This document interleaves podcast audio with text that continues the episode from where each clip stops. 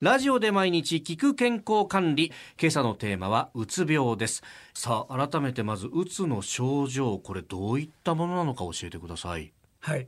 あのうつの症状を大きく分けて3つあると思ってください。3つ。はい。一つは、ん。いわゆる気分のうつですよね。気分。うん。あ気持ちが憂鬱である。はい。心が晴れない。うん。なんか最近心から笑ってないなとかですね。はい。何を考えてもマイナス思考だというようなこういう気持ちのうつですね。はい。もう一つは意欲のうつといって何やるのも億劫だと。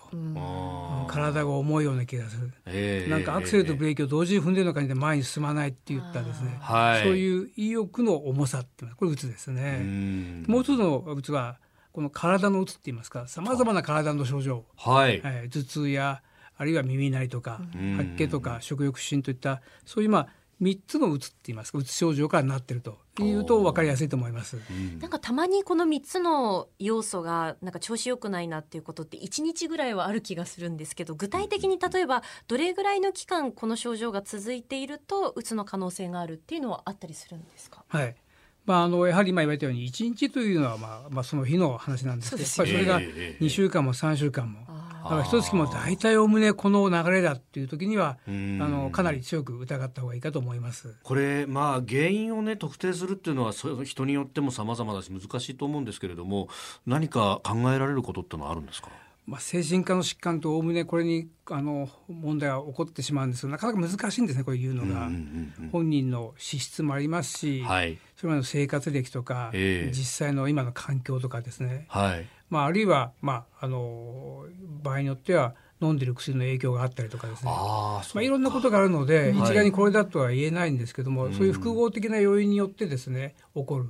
うーんそういうあのものが多いですね。うつ病もそうですけど。はい。イメージとしてはなんかやっぱ真面目な人ほど思い詰めちゃうんじゃないかなっていうふうにも思ったり本人のさっき言った資質性格ですこれは大きいですね。確かに、えー病前性格って言いますけども、はい。え病気の前の性格としては今言ったように非常にこの熱心と言いますかうん。真面目でまあちょっと融通が利かなかったりとかですね、はい。でも逆に結構ねすごく人に気か気を使いすぎて明るく振る舞ってる方もいるんですけどもおおむね生真面目ですよね皆さん。ああ、でもあのこのうつ病さまざま報道もされているしいろんな情報も出てますけれども最近の傾向っていうのは何かありますか？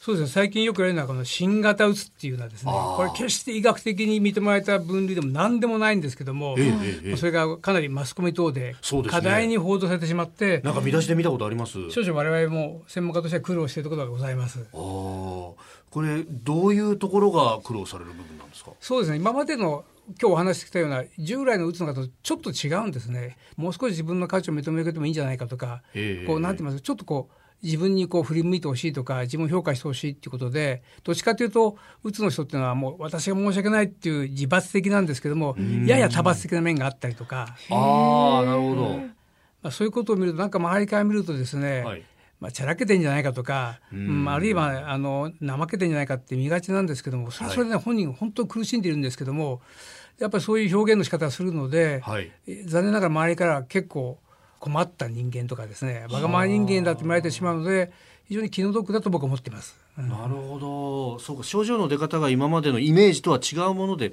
出る場合もあるという。そうですね。ですからあの必ずしもこのタイプの方は、まあ、うつの場合必ず休めっていうことがええ鉄則ですけども、必ずしも仕事を休むことがいいとは限らない場合がありますね。